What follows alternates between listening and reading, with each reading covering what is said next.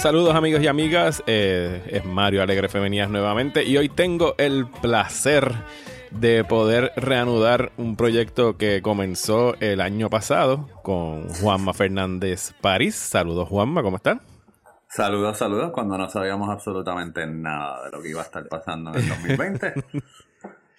no sabíamos de los temblores, no sabíamos de la pandemia, no sabíamos que no iba a haber películas. Eh, sí, eh, los, los cines, los cines cerrados, este, sí, sí, eh, eh, eh, éramos muy inocentes cuando empezamos este podcast. Eso es así. lamentablemente, pues ya sabemos lo que estamos pasando.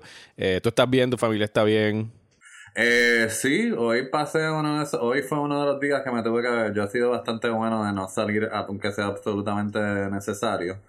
pero mis papás caen en la población, mi mamá tiene 69 y mi papá tiene 90 y tiene los pulmones comprometidos, así que básicamente cada vez que hay que cualquier cosa se debe buscar recetas, pues esa parte me toca a mí, eh, porque mi hermana está en Minnesota, este, así que, ¿sabes? Eh, o sea, yo, mi día empezó a las 5 de la mañana y se siente como que cuando hablamos por teléfono ahorita, se siente que empecé el día con una edad y que tengo 35 años más de lo que tenía cuando empecé el día. Pero sí, todo el mundo está bien, que supongo que es la... Es que ya como que en esta pandemia no hay, no hay para conversación casual. Cuando alguien te pregunta si estás bien, se supone que uno que diga que sí eh, pero como ya uno no habla con la gente en realidad, porque estamos todos encerrados, pues, este, pues ya tú ves.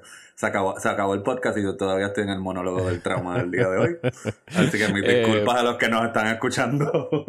no, no, no te preocupes. Qué bueno que estás bien. La última vez que conversamos fue en febrero, principios de febrero, fue que salió el último episodio de este podcast, que es el Top 50, el Top 50, perdón, en el que Juan y yo estamos haciendo una cuenta regresiva de las 50 mejores películas de la década en nuestras respectivas listas.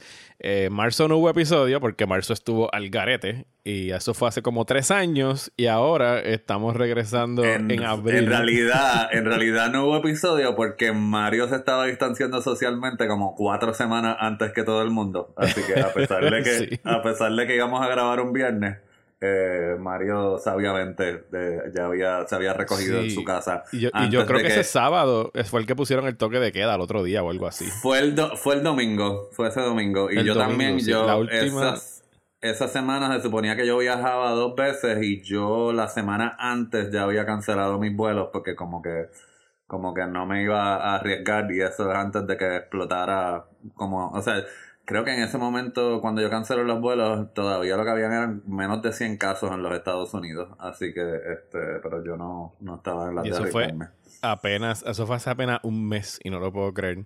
Porque la última vez que yo te vi a ti fue yo creo que ese martes en el screening de, de Mulan. Creo que sí. Ajá.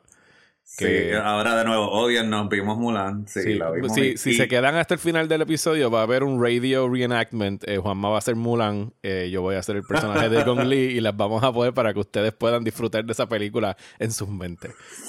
Eh, yo voy a colar a Mushu porque hay mucha gente frustrada con que no sale Mushu. Este, así que, pero sí, mano. Este, pues entonces, por razón, por precisamente porque se suponía que esto iba a ser mensual Ah, hoy vamos a estar hablando de cinco películas en vez de cuatro, correcto, ¿verdad?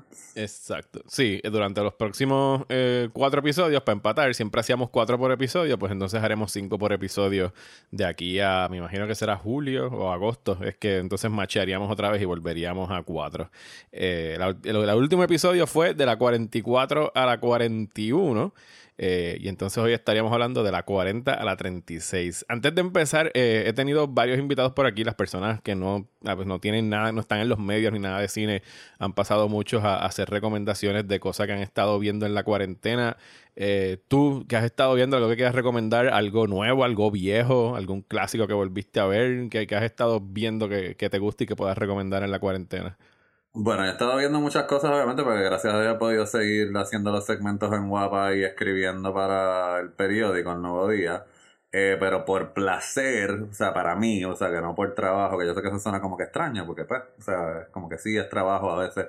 Ayer vi una que la reseñé, eh, que me gustó muchísimo, eh, The Rhythm Section, que es una que estrenó como por dos días en, en, en enero. este eh, con Blake Lively y Jude Law está buenísima. O sea, buenísima, buenísima, buenísima. Esa es la que es como medio femniquita, ¿verdad?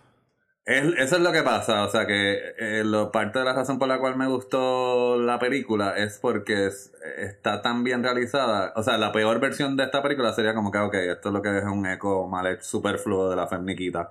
Eh, pero no lo es. Este, la directora, o sea, está genial. O sea, es una directora que no está interesada en alimentar la pupila ni nada de las cosas superfluas de los códigos de una película de acción esta básicamente, el, personaje de Blake Lively es una. Cuando la conocemos, está como que metida en drogas y en prostitución porque su familia murió en un avión que se estrelló. Entonces, eh, un periodista la contacta con evidencia de que el accidente no fue un accidente, sino fue, que fue un atentado terrorista. Y entonces ahí, pues, van siguiendo las pistas, pues ella decide que se va a convertir en, en el objeto de venganza que reclama la, las vidas de su, de su familia.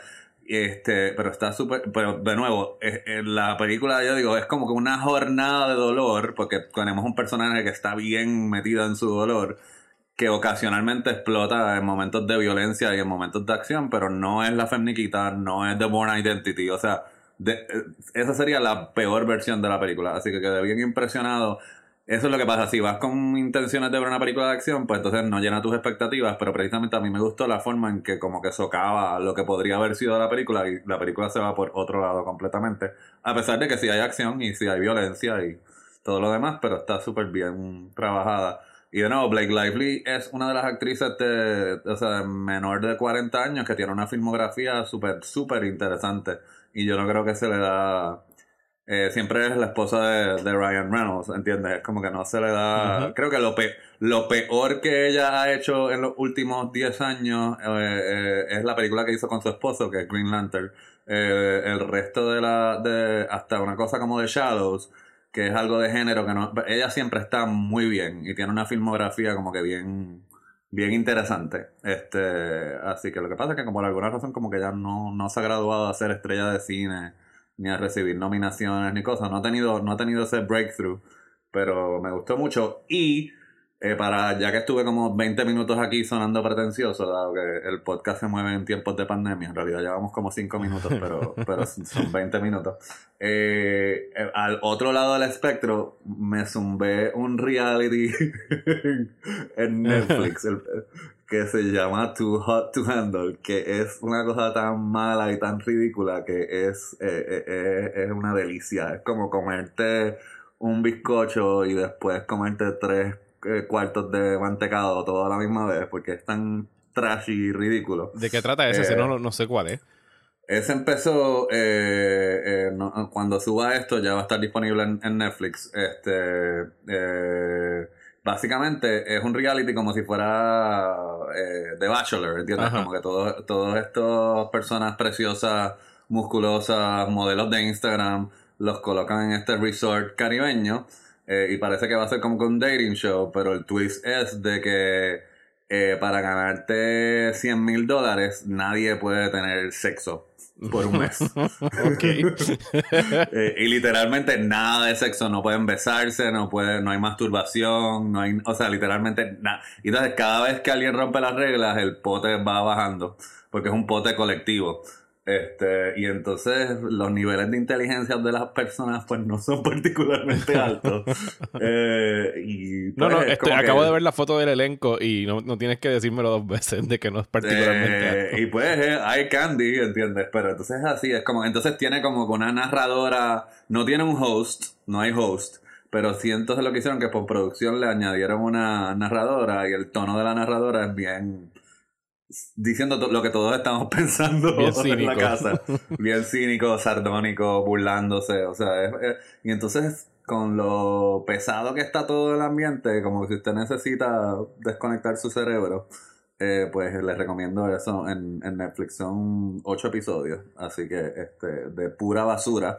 Eh, pero basura totalmente entretenida. Así que pues, esas dos, eh, de una película bien buena a un reality horrible. Eh, para eh, cubrir toda la base. Alquilé, alquilé Rhythm, eh, Rhythm, ¿cuál era? Rhythm, no es Rhythm Section. Nation. Rhythm Section, no es Nation, eso es Janet Jackson. Eh, Rhythm Section, eh, la alquilé ayer para verla este fin de semana, así que qué bueno que te gustó. Too Hot to Handle, le acabo de dar el símbolo de más en Netflix, así que le daré un vistazo cuando esté buscando algo trashy para ver. Este, pues, por favor, cuando, cuando tu esposa te pregunte por qué rayos estás viendo eso, no me menciones a mí, por favor. Así que. voy, a decir, voy, a decir, a Juanma le encantó, me dijo que es buenísimo, uno de los mejores shows que ha visto en el último año. sí, cuando hagamos el podcast del Top 50 Shows de eso, ese es el número uno, spoiler. Oye, yo he dicho que en la cuarentena uno baja la curva de lo que uno de lo que tú necesites para ver, para sentirte bien. Sabes, como tú ahorita me dijiste, ayer anoche yo vi Phantom of the Opera y me encantó, así que no sé qué está pasando. La, curva bajada. sí, porque yo, yo no soy de musicales y no me ha gustado ninguno de Andrew Lloyd Webber, pero de que pienso que son malísimos. Y este, pues, no sé qué pasó ayer, pero caí y me gustó eh, ese show gratis que pusieron en YouTube. Yo vi tu tweet y lo tomé como otra señal del apocalipsis. El hecho de que tú estés celebrando. y el ángel abrió el tercer sello. sí, básicamente. Estamos en la parte eh, de mi muerto todavía está preñada corriendo y tratando de averiguar eh, en The Seven Side, pero nada. Referencia oscura, una película de los 80. Vamos, vamos a las películas de los 2010, por favor. Dale, vamos al top 50. ¿Quién empezó la última vez? No me acuerdo. La última vez yo empecé yo, creo. Ok, pues voy a empezar entonces yo. Esta sería la número, la número 40 en, mi lista, una película que ya fue mencionada en este podcast eh, por Juanma. Eh, y, hubo un, cuestionamiento de en qué momento aparecería en esta lista. Y pues aquí está. Es, Scott Pilgrim vs. The World de Edgar mm. Wright en la posición número 40. No me acuerdo, creo que tú la tuviste en las primeras dos, 49 o, o 50. Sí, eh, sí, sí, sí. Yo la tengo un este, chispito más arriba, pero no suficiente tan arriba para que la gente deje de escuchar el podcast y diga que no hay ningún tipo de credibilidad. Eh, mano, es una película que, adoro desde el primer día que la vi en una sala prácticamente vacía en, Plaza Las Américas, donde éramos cinco gatos eh, viéndola. Y es eh, energizante, está ridículamente bien editada, está tomando lo que es el traditional boy meets girl eh, boy has to fight with all the evil exes que no había pasado antes.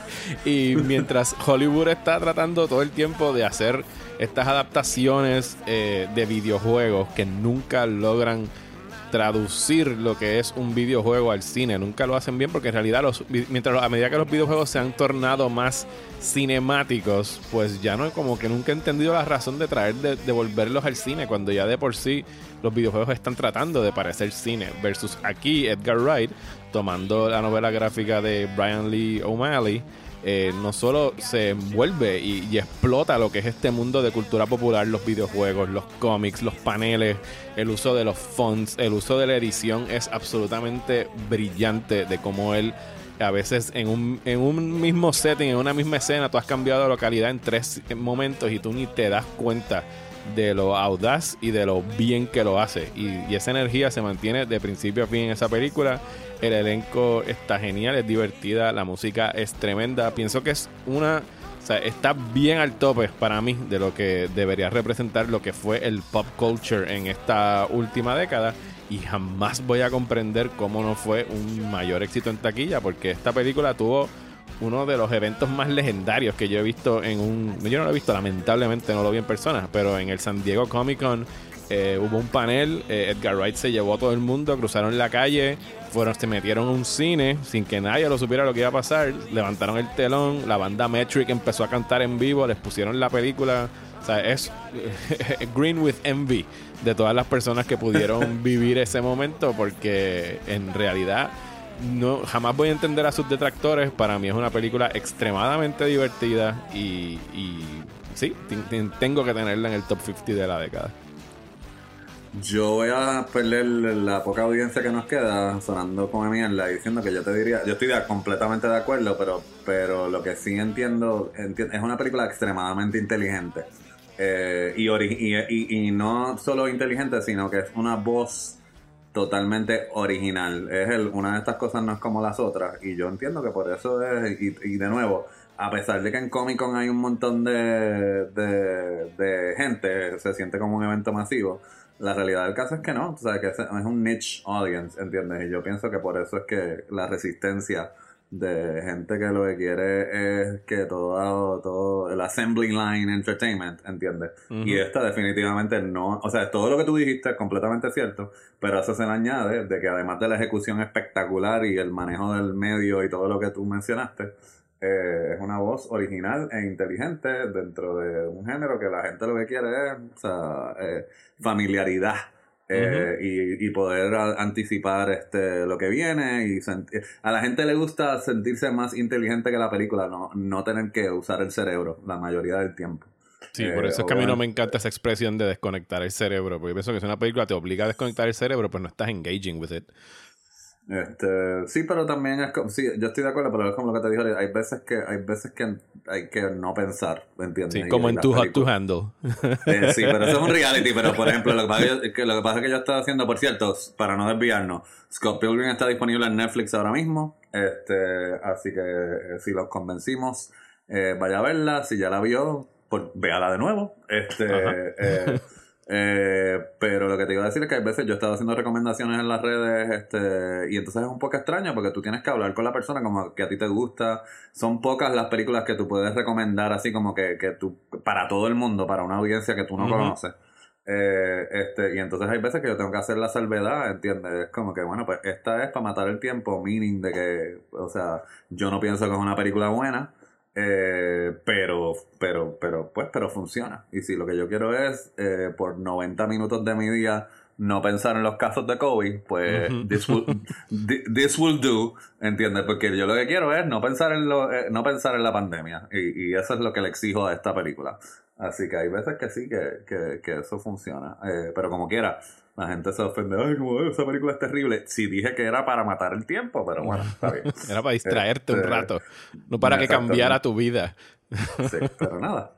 Este, así que nada, definitivamente eh, los haters de Scott Pilgrim, pues Socket este, es de lo mejor, de lo, de lo estamos de acuerdo nosotros. La mía, que yo creo que tú no la vas a tener en tu lista, este, es un poquito más convencional. Eh, es la película que. Eh, yo pienso que es la película que las redes sociales o eh, empujó hacia el Oscar. La mía es Argo. es la próxima que tengo en mi lista.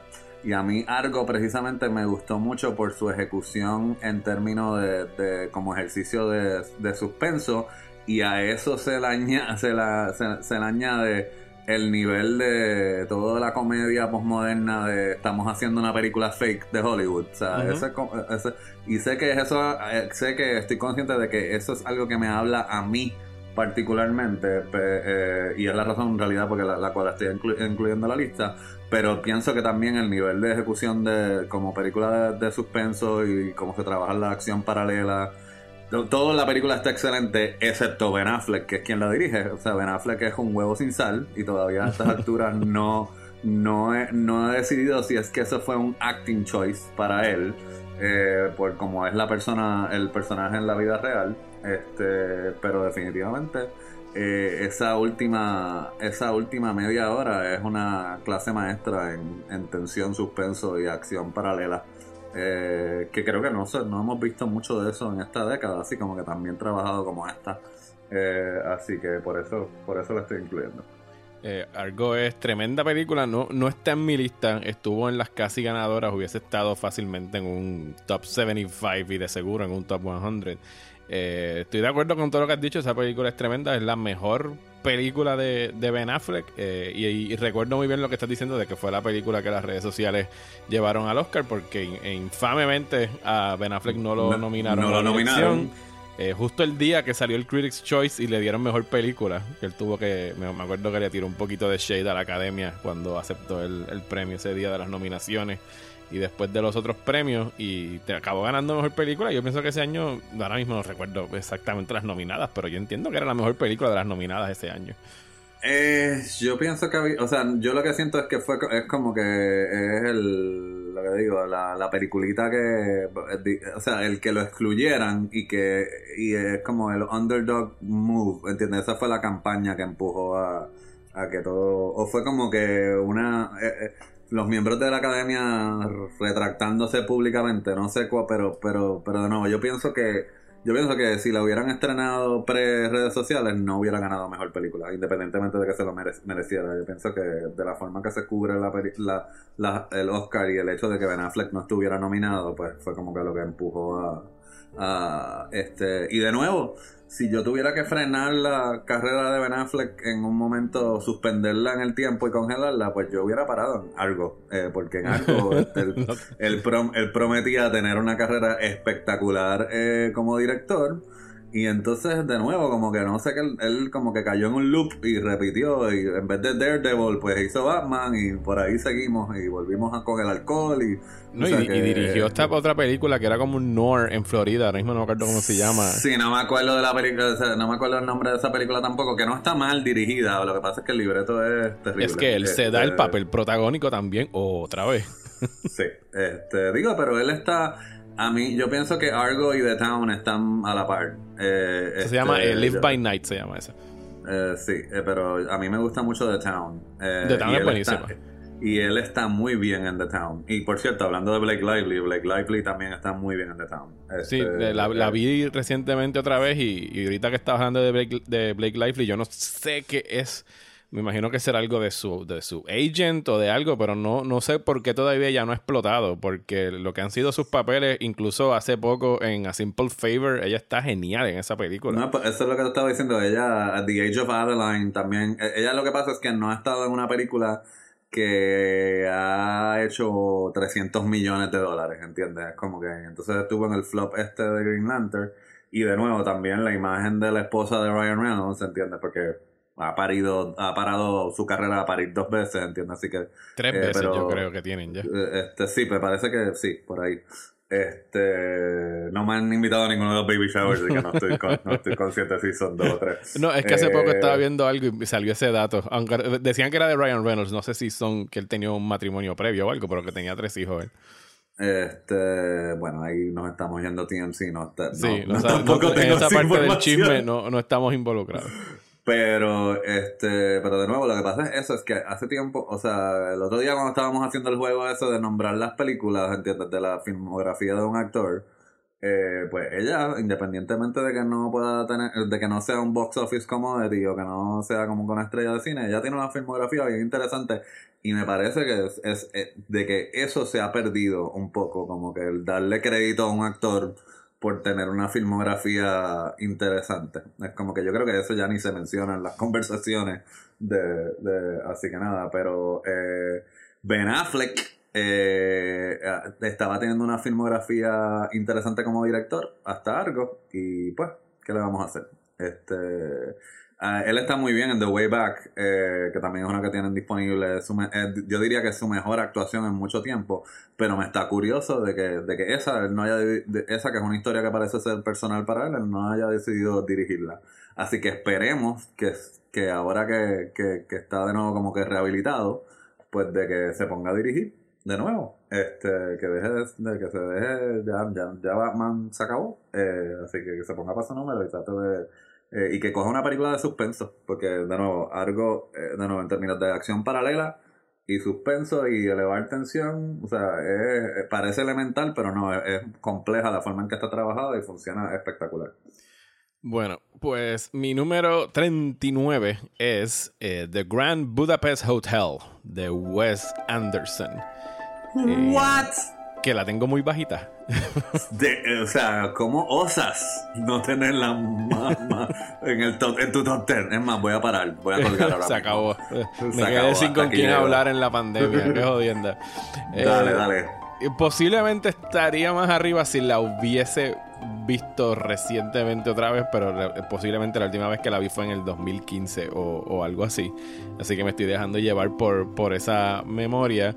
Eh, The Grand Budapest Hotel, yo, mi relación con Wes Anderson es, no es como que compleja, pero yo admiro prácticamente todas sus películas. Eh, pocas me han encantado. Me encanta Rushmore.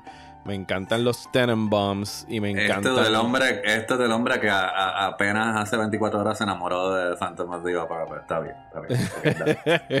continúa. Eh, y, me gustan mucho las dos películas animadas que ha hecho. Pero esta está para mí en, en el tope de, de su filmografía. Es posiblemente la película más Wes Anderson que Wes Anderson ha, hecho con todo lo que eso implica, en que siempre ha sido un director bien meticuloso en su puesta en escena, eh, es preciosa, eh, el uso del, elemento narrativo que usa de esta estructura de una historia dentro de una historia eh, que se está contando hasta llegar al pasado, al principio del siglo XX, a través de este personaje interpretado por Ray Fiennes, que es el concierge del titular eh, Grand Budapest Hotel. Eh, y es un murder mystery que donde están tratando de pues, encontrar, eh, de recuperar esta pieza de, una, obra de arte renacentista.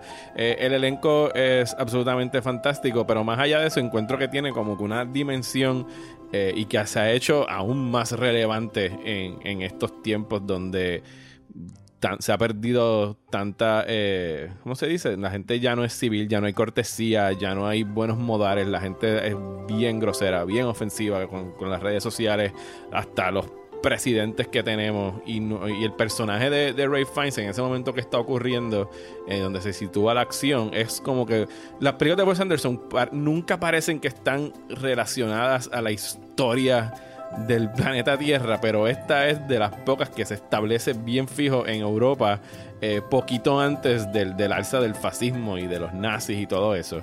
Y este personaje de Ray Fiennes está ahí como representando lo que es la, la cortesía, los modales, los valores eh, de cara a un chorro de, personas que están tratando de atentar contra eso y de pisotearlo. Y considero que es de los mejores personajes que ha escrito y el, mejor libreto que, ha hecho. Y posiblemente cuando me llegue el Criterion que ya tengo preordenado y me sienta a volver a verla, tengo que hacer un addendum más adelante en el año y moverla de sitio. Pero por ahora la tengo en esta posición. Yo podría aceptar hasta la 20, algo así, pero tan, hasta aquí, eh, esto no sé. Me parece que esto vamos a tener que hablar los próximos De nuevo, yo estoy completamente de acuerdo con lo que estás diciendo, no con la posición de la película. Quiero que quede claro por si acaso no quedó claro. Las posiciones son eh, relativas. Sí, eh, whatever. este, eso te voy a decir cuando me digas cuál es tu número uno. Eh, este, es más, perdí el hilo, pero lo que iba a decir. Ah, lo que no estoy de acuerdo con todo lo que dijiste, que yo pienso que la película más Wes Anderson que Wes Anderson es Life Aquatic. No, no, yo pienso que Life Aquatic es la más Wes Anderson de todas, pero nada, eso también podemos, eh, podemos hacer otro podcast a, discutir cuál, cuál de Wes Anderson nada más. De Wes Anderson nada más, para que te refresques la memoria cuando la veas. Yo también preordené el Criterion. Este, bueno, pues yo voy con la próxima y aquí eh, es más, esto es como que no lo habíamos planificado porque nosotros nunca discutimos cuáles vamos a cuáles vamos a decir. Así nunca. que eh, imagínate, eh, o sea, tú metiste a Scott Pilgrim y yo ahora voy a hablar de Guardians of the Galaxy. que quiero aclarar que es la única, creo que estoy bastante seguro, a menos de que me dé un tortazo en la cabeza eh, o pase algo de que es la única de Marvel que voy a estar incluyendo en, este, en este top 50. Eh, y precisamente, o sea, de nuevo, eh, es, o sea, no es, o sea, el uso de la canción pop culture, James Gunn no se inventó eso, pero dentro del universo. Este es el problema ahora ya los Guardians of the Galaxy están integrados con, eh, con ya como ya los integraron y ya hanguearon con Thor y estuvieron con los Avengers y todos los demás, pues se ha perdido un poco. Esa es una película que hay que regresar y verla para recordarse de lo original dentro de una convención y una estructura fija que supuestamente Marvel tiene, por no decir lo que le acusan siempre, la fórmula Marvel. Eh, pues para mí esta película desafía eso y ah, hace algo... Eh, eh, es una historia de origen de superhéroes que no se siente como una historia de origen de superhéroes, se siente bastante, se, entiende, se, entiende, se sintió como una voz original eh, fresca dentro de este género. Extremadamente, es más, a mí me recordó en, mucho la sensación de Raiders of the Lost Ark, que no es ni del mismo género. Es como que yo a mí me deleitó y me divirtió esa película y por simplemente la experiencia de ver de eso, yo valoro mucho eso como experiencia cinematográfica y por eso es que la estoy incluyendo eh, en, esta, en mi lista. Sí, Guardians eh, está bien arriba en mi lista de películas de Marvel. Eh, por todo lo que acabas de mencionar, entiendo que a Marvel muchas veces sí nos divierte y en realidad son bien poquitos los missteps que han tenido en las veintitantas películas que han hecho del MCU, pero sí, muchas veces se le acusa, y yo pienso que, que con, con, con, toda razón, de que sus películas son tienden a ser bastante homogéneas en términos eh, de, de, la puesta en escena, de los colores, de, de, todo lo que tenga que ver cinematográficamente. Y aquí James Gunn le inyectó una actitud a la película. O sea, es una película dentro de Marvel que tiene su carácter propio, sus idiosincrasias. Es una que fácilmente sobresale de, del bonche, de, de, todas las que se hicieron en esa, creo que esa es la segunda fase de, de Marvel y lo que vino antes y lo que, lo que vino después. Era como que, espérate, esto no es lo mismo que hemos estado viendo, this is something else. Y de verdad que se notó a leguas cuando estrenó y que era un riesgo enorme para Marvel en ese momento. Esto primero que estrenó en agosto que ya era como que al final del verano, que es donde las películas del verano van a morir, las que no le tienen mucha confianza. Sí, usualmente hizo, el zafacón del verano. Hizo un fracatán de chavos y era una, eran unos héroes de Marvel que eran, yo no los conocía y entiendo que la mayoría del público no, no los conocía y fue un exitazo en taquilla. De hecho, no era tan, eh, esos personajes tampoco fueron tan populares en cómics, ¿entiendes? Eh, hubo que revivirlos y retrabajarlos. Eh, así que definitivamente tampoco, sí, o sea, es como que, y de nuevo, piensen en el personaje de Groot, ¿entiendes? Es como que el que eso exista y que el que funcione y que el que haya invadido la cultura popular de la forma que invadió es un tributo al trabajo de James Gunn, que fue el que escribió el libreto y la dirección de él. Eh, y por eso es que obviamente cuando pasó el chanchullo y lo sacaron, este eh, no, o sea, es como que esos personajes no pueden existir sin ese director.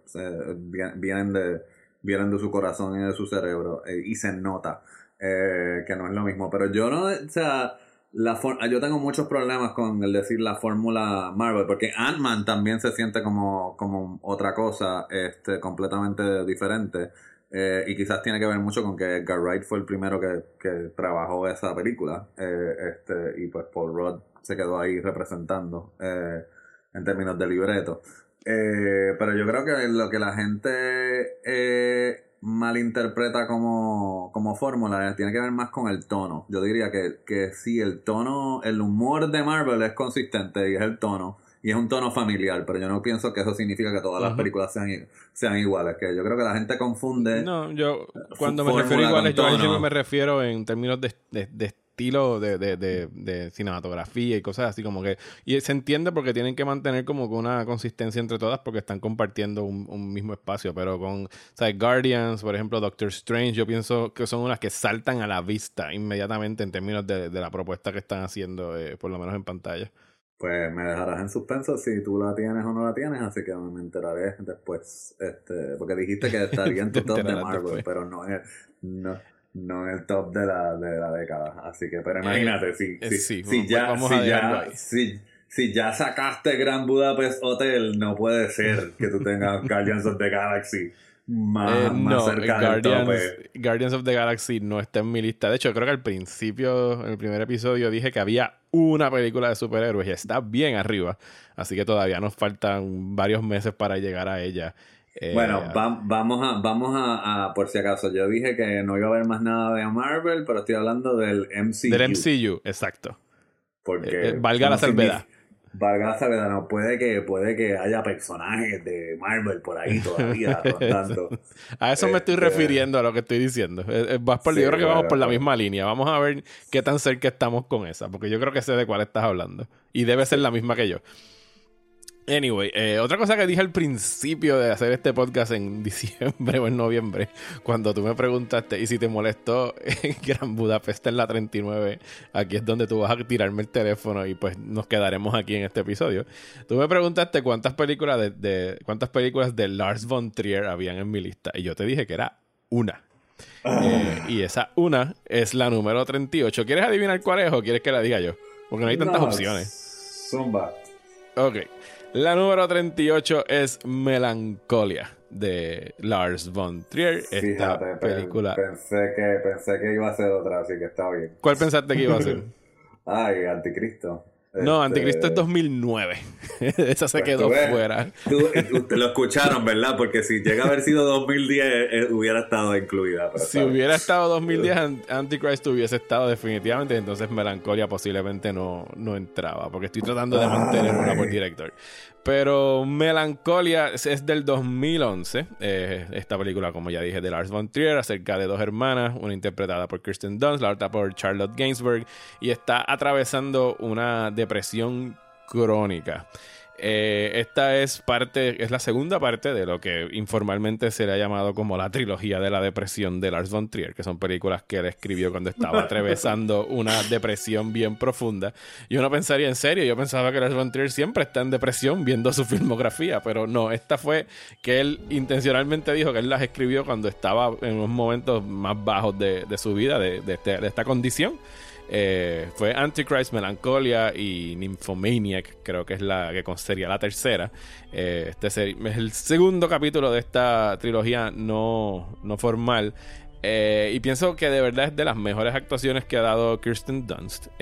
porque pues sí hay muchas películas que trabajan con, con personajes que están atravesando depresiones. Pero aquí la depresión se manifiesta en pantalla eh, como este planeta que va encaminado a estrellarse contra la Tierra. Y la actuación de Kirsten Dunst exige mucho eh, de ella físicamente. Es una, de verdad que te muestra, pienso yo que mejor que muchas otras películas que han trabajado temas similares en torno a la depresión.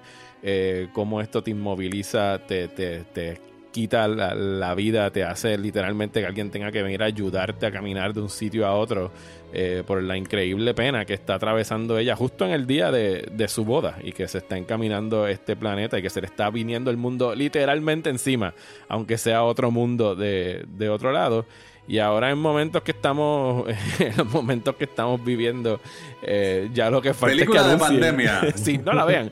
Lo que falta es que anuncien que viene por ahí melancolia, porque en realidad, eh, ¿qué más es lo que falta por suceder? No la vean en este momento, no la vean, no la busquen, no es el momento de ver melancolia. No le quiero jalar las pelotas a Murphy preguntando qué es lo peor. Eh, o sea, no, esa pregunta a mí no me gusta hacerla. ¿Cuál? Eh, este, que qué más puede pasar, tú sabes, como que, eh, o sea, que no, no quiero jalar de la Pero es de, es de este, este periodo de Lars von Trier que después de que le sacó el Dogma 95 y todo era lo más puro y, y, estéticamente feo que ellos podían hacer porque era sin iluminación, sonido grabado en, en el set, no podía haber post-dubbing ni nada por el estilo. Aquí se fue al otro lado y todos eran estas secuencias con las cámaras Phantom en ultra cámara lenta, súper estilizado. O sea, la película eh, visualmente es extraordinaria en todos estos viajes que él se tira con, con este slow motion que hace. En, que está manifestando lo que es la depresión de, que está atravesando este personaje. Y sí, la, la admiro mucho, pero es una de esas que son una vez cada 10 años y todavía no cumple el momento de, que me toque volver a verla. Pues bien. Pues yo lo que voy a decir es de que, o sea, yo melancolía la vi obligado porque es parte de mi trabajo, porque yo había jurado no volver a someterme. Yo me acuerdo, tú me llamaste cuando fuiste a Fine Arts a verla. Ajá. Eh, y a mí, pues de nuevo, o sea, yo tengo que decir que él, está, él habrá, habrá estado deprimido, pero yo siempre salgo deprimido de las películas de las Frontiers. Uno es un eh, feel good eh, movie, definitivamente. es que yo tengo problemas, o sea, es como que yo, esto lo hemos hablado y, de nuevo, yo tengo, a mí, él, no voy a decir que él es, o sea, precisamente me da muchísima gracia cuando estábamos hablando de la fórmula de Marvel, ¿entiendes? Pero yo, tú sabes, no puedo bregar con que todas tus películas sean un ejercicio de hacer un personaje femenino sufrir. Y mi reacción a Breaking the Waves fue tan visceral por esa razón. Entonces, de momento, cuando regreso a ver tu próxima película, estás haciendo lo mismo, estás haciendo lo mismo. Y ni hablar de Dancer in the Dark, y, ¿sabes? Pero, pero esta, precisamente, liberada de la pretensión del movimiento Dogma, pues sí pude bregar con ella porque él sabe lo que está haciendo como director. O sea, no, yo, a mí no me tiene que gustar, pero no sé, yo no se lo puedo quitar, ¿entiendes? Eh, aún así, tengo que decir que las mejores interpretaciones de Kristen Dunst son en Interview with the Vampire y en Bring It On. Pero fuera de eso está todo. No, no estaría en desacuerdo con tener esas tres en un top 3. Eh, bueno, fíjate, hay un maratón. Empezamos con melancolía y, terminamos con Bring It On, tú sabes, para terminar Pepi este, y no deprimirnos. No, definitivo. Puedes empezar con Interview, después melancolía, entonces acabar con Bring It On para el Pick Me Up. Ahí tenemos el festival de Kristen Dunst. Thank you very much. Thank you and good night. Este. ¿Y tú te habías puesto esa regla de no tener más de una película de un director? no me la puse como una regla y va a haber algunos que se repiten, pero traté de más o menos como que, porque había casos donde era, bueno, voy a tener todas las películas que hizo este director en esta década si no me pongo algún tipo de límite. Específicamente dos o tres directores, dos en específico. Bueno, te pregunto, porque da la casualidad que dentro de las cinco que yo voy a mencionar hoy, este, pues dos son del, dos son del mismo director. ok, pero no las has mencionado todavía. No las he mencionado todavía. Yo dije, pero diablo, a mí no me. Porque yo dije, no, no, no, no, no. Él, no él, no me había dicho que había que ser una por La única regla que había era que tenía que haber estrenado entre el 2010 y el 2019. Todo lo demás es fair game. Bueno, pues entonces, para que sepan de qué director eh, estoy hablando, pues eh, la próxima mía es Blade Runner 2049 eh, de el señor Denis de, de la es que se, este, se pronuncia.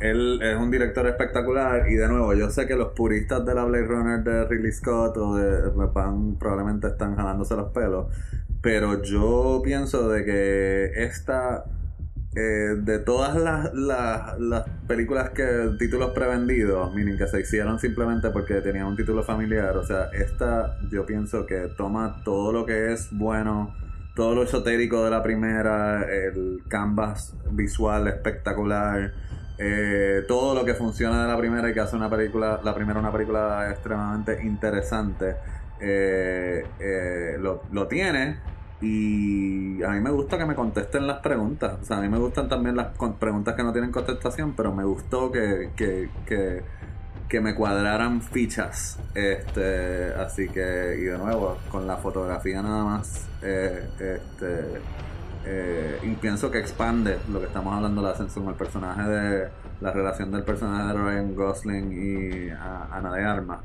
Este, lo de la soledad y todas estas cosas o sea, o sea es, un, es una joya visual y por eso está en la lista. O sea, eh, no, o sea no, no, no, pude, no pude negarla en la forma de describir por qué está aquí. Yo voy a reservarme los comentarios de Blade Runner 2049 hasta uh, el futuro. Hmm. ¿Sí? hasta el futuro, sí, me los voy a reservar. Ok. Este, Pero estoy de acuerdo con todo lo que has dicho. No, no, no estoy en desacuerdo. Ok, está bien. Eh, dale, pues vas tú de nuevo.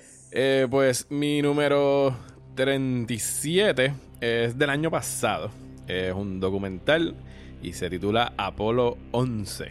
Eh, es una cosa que ya todo el mundo conoce la historia de cómo llegaron estos tres astronautas a la Luna. Hemos visto miniseries, hemos visto películas, hemos visto documentales como From the Earth to the Moon, hay, eh, For All Mankind, eh, hay, muchas piezas cinematográficas famosísimas de esa increíble hazaña, pero eh, en mi opinión ninguna ha estado, y aunque son muy buenas sin restarle nada a ellas, ninguna ha estado a la altura de este increíble documental que estrenó a principios del año pasado. Afortunadamente aquí lo dieron en IMAX y que es un eh, tremendo trabajo de edición porque todo es material histórico, no es un documental eh, con talking heads, no hay narraciones ni entrevistas nuevas a nadie, es puramente material que encontraron que estaba inédito, que nunca se había revelado sobre la misión espacial, así que en todo momento lo que estamos viendo y escuchando son a las personas que trabajaron en esa misión. Estamos escuchando a las personas que estaban trabajando en Houston, la gente que estaba a cargo de los controles, de llevar y traer estos astronautas, de analizar la data, de, de todo lo que fue esa transmisión de tres días.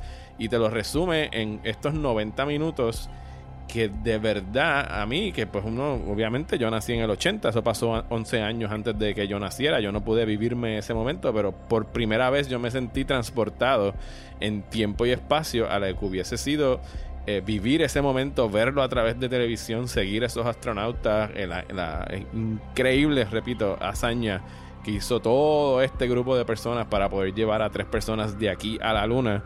Eh, y como salió cerca de un año después de, de, First Man, que First Man tiene una estupenda eh, secuencia sobre el aterrizaje lunar ejecutada por Damien Chazelle.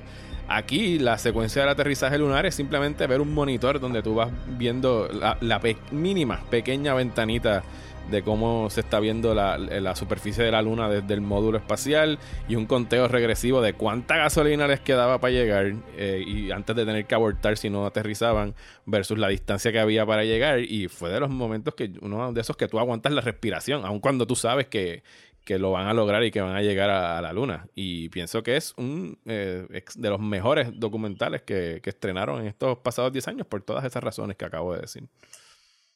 Sí, yo creo que tú tienes razón, pero yo creo que, de nuevo, yo no, no, tengo tanta pasión por el documental. Primero, porque llegó tan, tan, llegó tan cerca de First Man, eh, primero, aunque son dos propuestas completamente diferentes, como tú acabas de explicar. Eh, pero lo otro es que yo, yo la vi en mi casa, ¿entiendes? Eh, o sea, haberla visto en IMAX supongo que, que hubiera sido. Sí, nos ayudó mucho. De verdad que es de las mejores cosas que he visto en IMAX. Así que eso será una, eh, ¿Te acuerdas? ¿Te acuerdas cuando había un cine grande que, que se llamaba, que tenía IMAX y uno podía ir a... y visitarlo y, y, pedir popcorn. Ay, Dios mío. Está bien, bueno, pero... Por favor, no nos deprimamos. nosotros en Puerto Rico vivimos sin IMAX por un montón de tiempo, así que podemos estar un par de meses sin ir a, ver una película en IMAX. Vamos, a, vamos, a, estar, vamos a estar bien, no pasa nada. Eh, bueno, pues la próxima eh, en mi lista es de Jordan Peele y es Get Out. Ahora es que yo voy a eh, gritar. 37, Get Out. Sí. ok, está bien, no hay problema. ok, está bien, sigue.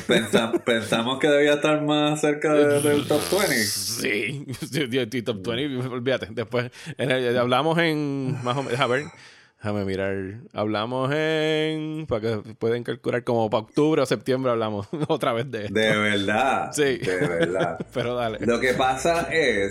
Lo que pasa. A mí lo que me gusta de. O sea. A mí lo que me gusta de Get Out es el. La comedia dentro del ejercicio de suspenso, porque también ¿entiendes? Horror, es horror psicológico. eh, este pero la inteligencia dentro de eso es genial.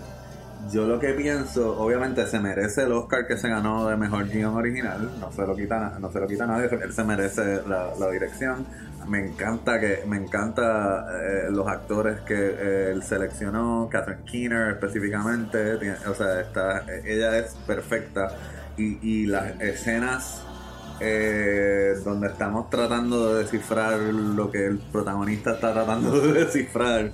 O sea, son un estudio en suspenso, o sea, no se lo, no, no se lo quita nadie. Pero yo pienso que la película caló más fuerte, eh, obviamente por el contexto, el contexto social, ¿entiendes? Por, o sea, no, lo que te quiero decir es como que no, y obviamente la tengo, pero no, pero te quiero decir, eh, depende que era de que de la fuerza de de tener a Trump de presidente. ¿Entiendes lo que te quiero? No sé si estás entendiendo mi punto. Sí, sí, sí, yo entiendo que. Digo, obviamente no es una película que se hizo pues, pues, pensando que Trump iba a llegar a la presidencia, solo que, eh, estrena a dos o tres meses después de no, que. No, pero lo que te quiero decir es que destapa, o sea, eh, o sea, la película cayó, o sea, se convirtió en un momento cultural, ¿entiendes? Eso es lo que te, eso es lo que te quiero decir. Quizás no está tan arriba porque yo no quiero validarla como evento cultural la, estoy la estoy validando como oferta de suspenso o de horror psicológico. ¿Entiendes lo que quiero decir? Sí. Porque, porque siento que, que, o sea, que siento que, la, que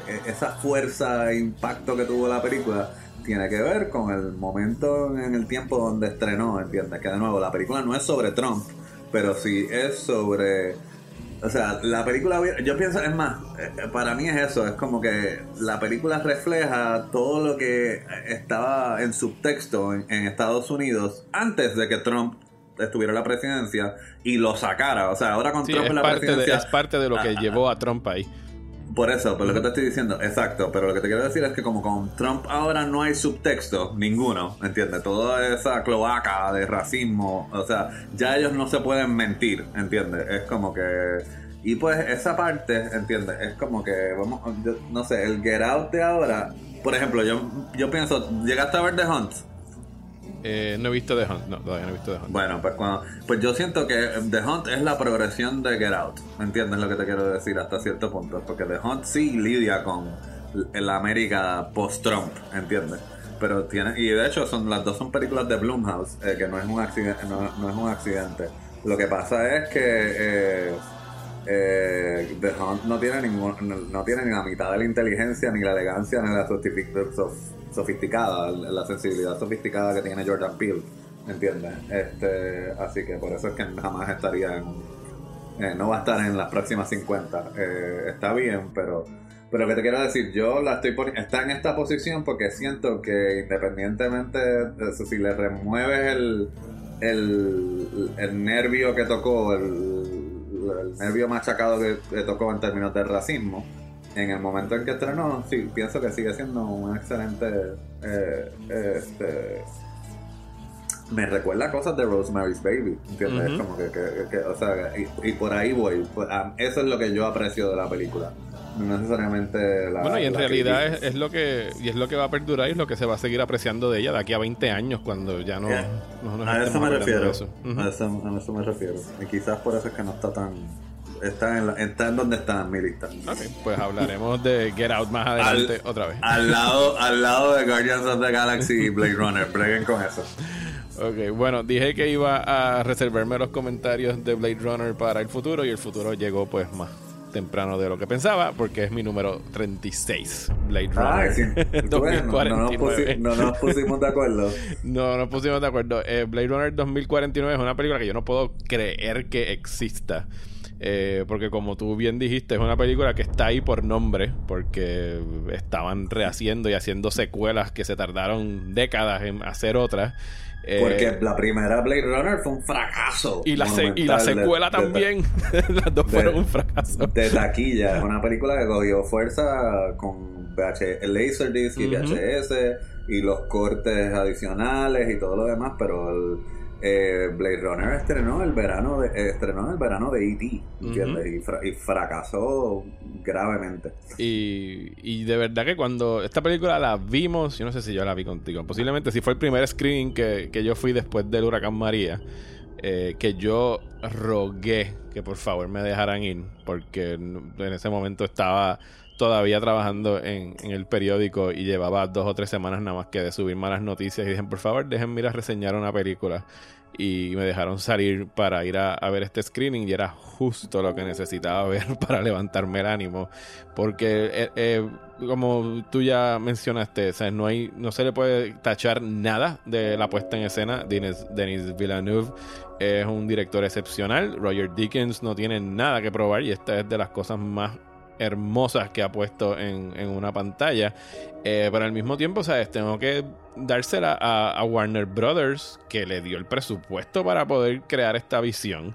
Al igual que se lo dio a a George Miller para hacer Mad Max Fury Road. Y mientras hay un montón de, secuelas de estas que lo que están tratando es de, de ser un refrito y de nada más ampararse en el título para traer a las audiencias de vuelta. O sea, tú lo acabas de decir, Blade Runner no fue un éxito en el 82. Era una película super moody, super lenta, que era todo sobre atmósfera y cuestionamientos filosóficos y todo eso. Y aquí eh, Denis Villeneuve sabiamente no lo convirtió en este action, eh, cyberpunk, eh, thriller action movie, sino que lo que hizo fue, bueno, que sería la extensión de esto. Eh, Blade Runner creo que fue 2019 que se desarrolla la trama, así que esto fue 30 años, 20 años, eh, sí, 30 años después en términos de la trama. Y lo que hace es volver a retomar eso y explorar y continuar con, con, la exploración que se hizo de aquellos mismos temas y profundizar en ellos e ir un poquito más allá y sí, proveer respuestas de cosas que se quedaron quizás guindando y al mismo tiempo también dejar... Eh, algunas eh, preguntas. Y, mientras todo el mundo está tratando de hacer remakes eh, baratos y nada más ampararse en eso, eh, este grupo de artistas hizo algo que me deja bruto cada vez que lo veo porque Era una película de 2 horas 40 minutos. Era un blockbuster con un presupuesto de más de 200 millones que no era ni un comic book movie, ni otra secuela de Star Wars, sino que era una secuela de Blade Runner y que fue en espíritu muy fiel a lo que fue Blade Runner y, acabó con el mismo fin, el mismo final de la original que fue, pues fue un fracaso en taquilla, casi no hizo dinero. Eh, y, pero está bien que la dejen ahí. Quizás en, quién sabe, en 30 años vemos lo que será Blade Runner 2079. Who knows? No, es posible. No sé. Yo lo que sé es que hasta cierto punto, y aquí, pues no, yo pienso que esta es superior a la de Ridley Scott, porque la de Ridley Yo también, y cuando uno dice eso en voz alta, te miran mal. Ajá, es como que te miran mal y estás pecando. Este, pero yo pienso que es superior a Ridley Scott. Porque precisamente estoy hablando, la, la versión original de Ridley Scott, la, la que estrenó en los cines. La del voiceover. La del voiceover, ¿entiendes? Es como que, o sea, precisamente aquí eh, este director captura todo el estilo y él, él tiene una estética fabulosa, ¿entiendes? Pero, pero llega con sustancia, ¿entiendes? Es como que él va al meollo del asunto. Ridley Scott logró profundizar en Blade Runner después de como siete cortes, ¿entiendes? Y así cualquiera, o sea, después de que trataste de hacer la película siete veces y finalmente diste con el con esto, bueno, pues entonces, o sea, que no estoy restándole la profundidad a, a Blade Runner, hablando del, del, del Final Cut, ¿entiendes? Que es la que en realidad carga con esa... Con, en la que más balanceada está. De hecho, pero, eh, yo pero Scott, o sea, Scott es, yo no sé si tú has visto eh, Ridley Scott, y no, de nuevo, Ridley Scott es un director espectacular, pero, pero se tardó mucho en en darse cuenta de, que podía hacer cosas con el medio que no fuera simplemente eh, lo visual. Eh, o sea, eh, lo estético, me explico. O sea, es como que tú has visto Black Rain. sí. Pues tú sabes que Black Rain es como que hay un fog machine prendido en cada cuadro, ¿entiendes? Es como que. Y, y, y, y, lluvia en el piso todo el tiempo porque it's Black Rain, ¿entiendes? Y es como que pero, por ejemplo, Salman Luis también es otro ejemplo de, de, de, de, lo mejor de Ridley Scott, ¿entiendes? Pero obviamente ahí el guion no. El, o sea, es, es, es cuando él queda. Cuando él queda apareado con un guion inteligente, las películas de Ridley Scott son espectaculares. Cuando no, pues son Prometheus y Alien Covenant y todo lo que, todo lo que hemos visto que nos deja como que, ok, ¿qué pasó con este hombre? Sí, de hecho, yo este iría un paso más allá. Recientemente tuve, me puse a leer la, el, la novela original de Philip K. Dick, la de Do Androids eh, Dream of Electric Sheep, eh, que nunca la había leído y la leí porque vamos a estar hablando de esta película en, en Desmenuzando más adelante en el año. Y yo diría que Blade Runner 2049, aun cuando el, el, la original es bien fiel en términos de adaptación a, a la película, en términos de lo, de lo que se pregunta y lo que explora con el personaje de Ryan Gosling, es hasta más fiel a, ese libro que lo que hizo Ridley Scott con el personaje de Rick Deckard, que lo hace ya más como un gumshoe eh, detective, con la actitud esta que tiene de, Harrison Ford. El Ryan Gosling en su viaje introspectivo está más a la par con lo que era el personaje principal que lo fue eh, eh, Harrison Ford en la del 82. Así que sí, excelente película. Eh, pienso que es un, es un masterpiece. Y voy a, voy adivino cuál es la que tienes de Denis Villeneuve aquí, porque entiendo que hay dos opciones. Sí, pero quiero, quiero, quiero decir que también que sé que es como que la que más tiempo le hemos dedicado, pero es porque obviamente las dos las cogimos para la misma, el mismo episodio. Eh, Harrison Ford se debió, yo, yo pienso que es un crimen que no lo hayan nominado como mejor actor secundario por, por Blade Runner. por 2049, eh, sí. Sí, por 2049. Una de las mejores actuaciones de, de su carrera. Eh, este y sí, es como que cumple la promesa del primer, del primer filme. Sí, yo estoy, eh, estoy en realidad bien sorprendido y contento con el turnaround que ha tenido Harrison Ford con los personajes, como que los que él ya no quería saber de ninguno de ellos y ha dado las mejores actuaciones reinterpretándolos otra vez. O sea, que estás esperanzado por la próxima Indiana Jones. Eh, fíjate, no sé qué pensar de esa. Bueno, eh, si consiguen a James Mangold, sí, voy a estar esperanzado de la próxima Indiana Jones. No, yo adoro a James Mangold, pero para mí me parece ridículo que haya una película de Indiana Jones. bueno, si él, pero Indiana Jones en esta película. Sin George Lucas. si yo puedo bregar con Indiana Jones sin George Lucas, pero no sin Spielberg. Pero nada, esos otros son otros 20 pesos. Eh, aquí Harrison Ford obviamente tiene que hacer de, ya es hora de que pase pase el batón y él sea el Sean Connery. no, es que vuelvan a traer por favor a Mutt, no traigan a, a, Mutt es que intentaron hacer eso con Shia LaBeouf y mira lo bien que funcionó. Pero Harrison Ford ya está más viejo que Sean Connery en Last Crusade, así que... Eh, ¿En serio? Sí. no tenía Sean Connery en Last Crusade. Sean Connery de haber tenido sesenta y pico en, en Last Crusade. Bueno, yo sé, no tenía más, porque Sean Connery en el 90 tenía 72, así que este... Bueno, y, Harrison Ford qué tiene 78, 75. Eh, no, él tiene 68 ahora mismo. Bueno, pues por ahí están. Estamos por ahí. Este, que pasa es que no se ve tan don como Sean Connery. Este, así que nada. Eh, profunda esta discusión sobre la próxima. la, próxima Indiana el, el, legado, el legado de Indiana Jones. Pues sí, pues este, no, eh, no, creo que va a ser tan difícil adivinar cuál es la próxima que yo voy a decir, si ya te dije que era de... Bueno, pero es que hay dos que yo podría meter ahí, eh, pero voy a adivinar que es Arrival. Correcto. Ok, y, este, y de nuevo, o sea, esta Arrival es tantas cosas a la misma vez eh, que es genial. es una excelente oferta de ciencia ficción, pero también es una meditación filosófica brutal. Eh, y si tiene que quedar evidencia de que Amy Adams es una también de las mejores actrices que hemos tenido trabajando en la última década, pues esta es la, esta es la película. Este, o sea, es una película que cumple con, o sea, es una película que funciona en tantos niveles que es una cosa eh, eh, espectacular. Eh, pero lo más que impresiona, precisamente, lo que pasa es que obviamente estoy bailando alrededor del spoiler, para, asumiendo de que, hay, de que, hay, gente que no la ha visto. Bueno, pero puedes poner un spoiler warning y, hablar de ella abiertamente.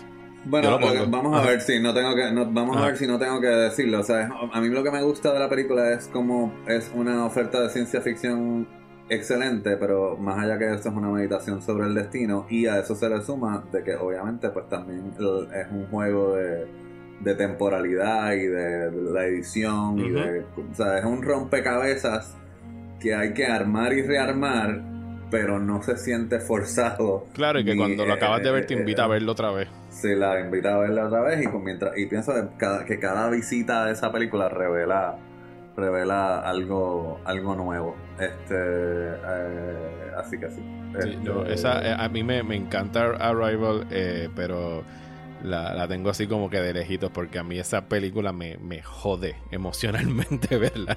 Así que no, la mantengo a distancia porque eso fue una que yo recuerdo haberla visto y me pasó como con Up y era que en los primeros 5 o 6 minutos ya yo estaba destruido en el cine cuando la fui a ver.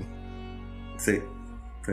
Definitivamente. No, y después, sí, después de los primeros cinco minutos, después te vuelve, después de, te vuelve a, destruir una y más duro, y más duro, y, peor una, una vez más te logra destruir. Así que eh, esa es parte de. Y de nuevo, que eso es lo que yo siento que es el triunfo de eso. Eh, eh, el género de la ciencia ficción siempre es, suele ser cerebral el, el, approach, pero como puedes ver, o sea, lo que uno recuerda de Arrival es cómo la película te hizo sentir emocionalmente y para mí ese es su triunfo, su triunfo más grande y la razón por la cual trasciende eh, de simplemente ser una buena película de ciencia ficción.